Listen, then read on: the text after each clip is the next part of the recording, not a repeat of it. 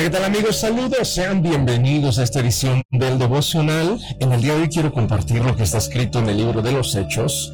Em, y, quiero compartir con ustedes el capítulo número 7, versículo 10, eh, perdón, capítulo 17 y versículo 6, donde dice, la parte B, la parte final de este versículo, porque es un poco larga, pero dice, Pablo y Silas han causado problemas por todo el mundo, gritaban. Y ahora están aquí perturbando también nuestra ciudad. Queridos amigos, el título del devocional del día de hoy es Un representante calificado. Y esto era exactamente lo que eran Pablo y Silas, representantes calificados. ¿Pero qué representaban?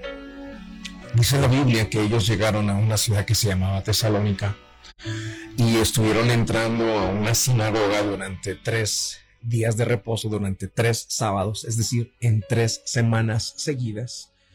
Se notó inmediato en todo el pueblo, en toda la ciudad, la presencia de Pablo y Silas. En solamente tres semanas. ¿Cómo se notó la presencia de ellos? Se notó porque hubo un alboroto, se notó porque la gente empezó a, ser transformada, empezó a ver cambios. Ellos lo único que hicieron es decirles a las personas, oigan, miren las escrituras, el Mesías que iba a venir, el del que se nos habló, es Jesucristo de Nazaret. Y empezaron a alborotar a toda la ciudad, a tal punto, a tal manera, que trataron de buscarlos para prenderlos, para apresarlos, para llevarlos ante el César y acusarlos de que promovían em, devoción a otro dios que no fuera el César, a otro rey que no fuera el César. Y a los que los albergaron en sus casas, los llevaron al juzgado y tuvieron que pagar una fianza muy elevada para poder salir. No pudieron capturar a Pablo y a Silas, porque ellos siguieron sus jornadas.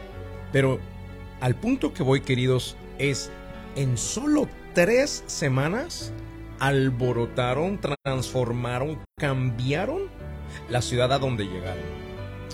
Queridos amigos, nosotros somos llamados a ser representantes calificados. ¿A quién representaban ellos? A Jesús. Y esto es un recordatorio solamente para decirte que tú también eres un representante. Deberías de estar calificado para representar a Jesús y a donde quiera que tú llegues debería de experimentarse cambio y transformación. Debería de haber una diferencia, debería de haber un antes y debería de haber un después. Somos llamados a ser nación santa. Somos llamados a ser la imagen de Dios.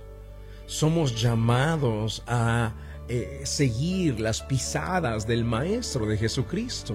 Así que somos representantes de Jesús, pero deberíamos de ser unos representantes calificados. Mira, eh, si tú fueras alguna empresa, alguna compañía donde el director de esa empresa está muy ocupado en cosas administrativas y a ti te gustaría hablar con ese director o con la cabeza o el dueño de esa compañía, de esa empresa, lo más probable es que te van a mandar a un representante. Pero no te van a mandar a cualquier representante. Van a mandar a un representante que represente a la compañía y que represente al director. El lenguaje que él hablará tendrá todos los términos que el director hablaría tendrá incluso casi que el mismo acento, la misma forma de hablar, de comportarse, porque es un representante calificado. Nosotros, queridos, representamos al reino de Dios y a su director, el creador de este universo. La pregunta directa es, ¿somos representantes calificados? Siguiente pregunta. Las personas pueden ver en nosotros a un representante de ese reino, de ese director, de ese creador. Pueden escuchar en nuestras palabras el tipo de palabras que él hablaría. Pueden ver en nuestras actitudes y reacciones las actitudes que él tendría. Queridos amigos, a veces nos hemos excusado en esas fáciles frases que dicen, es que nosotros somos humanos, es que soy un humano más, soy un humano cualquiera. Sí, somos un humano más. Pero somos representantes del reino de los cielos, un representante calificado, a quien representamos a Jesucristo.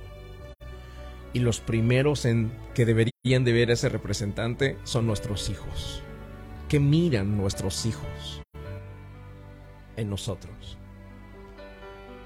Muchas veces lo que ellos podrán saber de Dios y lo que tú les puedas explicar acerca de Dios es lo que vean de ti. Si tú un niño tratas de explicarle quién es Dios, cómo es Dios, qué hace Dios, dónde está Dios, es muy difícil que lo logres con palabras. Pero si como padre o madre representas a Jesús, entonces ellos podrán tener un entendimiento más claro. Ah, mi Padre me ama, aun a pesar de mis errores. Oh, mi Padre es misericordioso cuando yo me equivoco. Oh, mi Padre es compasivo. Oh, mi Padre me extiende su gracia porque pues yo merecería ser castigado y ser sacado de esta casa. Pero mi Padre me extiende gracia. Oh, mi Padre es protector, mi Padre es proveedor. Queridos, somos representantes calificados y estamos en continua construcción, en, continua edificación. La invitación es para que cada día te parezcas más a Jesús como representante de Él en esta tierra. Vamos al momento de la oración. La oración es un medio de acercarnos al autor de la vida. Ponga su mano en su corazón.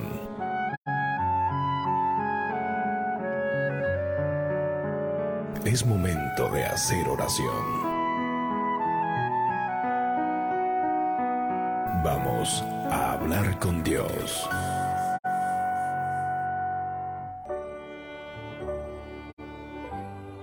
Padre Celestial, en el nombre de Jesús, nuestra oración en este momento es pedirte que podamos ser representantes calificados. Así como Pablo y Silas, Señor, que en solo tres semanas se notó su presencia en la ciudad a la que llegaron, así se pueda notar, Señor, cuando nosotros llegamos a un nuevo trabajo, cuando nuestros hijos llegan a la escuela, un nuevo salón, cuando llegamos a un nuevo vecindario, cuando llegamos, Señor, a un nuevo lugar, nuevo grupo de personas, de amistades en nuestra comunidad. Padre Celestial, queremos ser representantes calificados, hacer lo que tú hacías y no hacer lo que nunca hiciste, Señor. Mi Dios, lo que nuestros hijos vean en nosotros será el reflejo de quien tú eres como Padre para nosotros. Ese compromiso hacemos delante de ti en el día de hoy para convertirnos en representantes calificados de tu reino, de tu persona, de tu presencia. Lo asumimos, lo aceptamos y te pedimos fuerzas para lograrlo. En el nombre de Jesús de Nazaret. Amén y amén. Queridos amigos, gracias por estar por acá conectaditos en este devocional. Seamos esos representantes dignos. ¿Es tarea fácil? No. Mira, Pablo y a Silas quisieron prenderlos y llevarlos a cárcel. No pudieron porque se fueron antes. Regularmente se van a recibir críticas, no te van a entender, regularmente vas a tener que caminar periodos de aislamiento, Muchas veces no te entenderá ni tu propia familia. En algunas, otras algunas otras ocasiones te dirán, pero ya bájate de tu nube.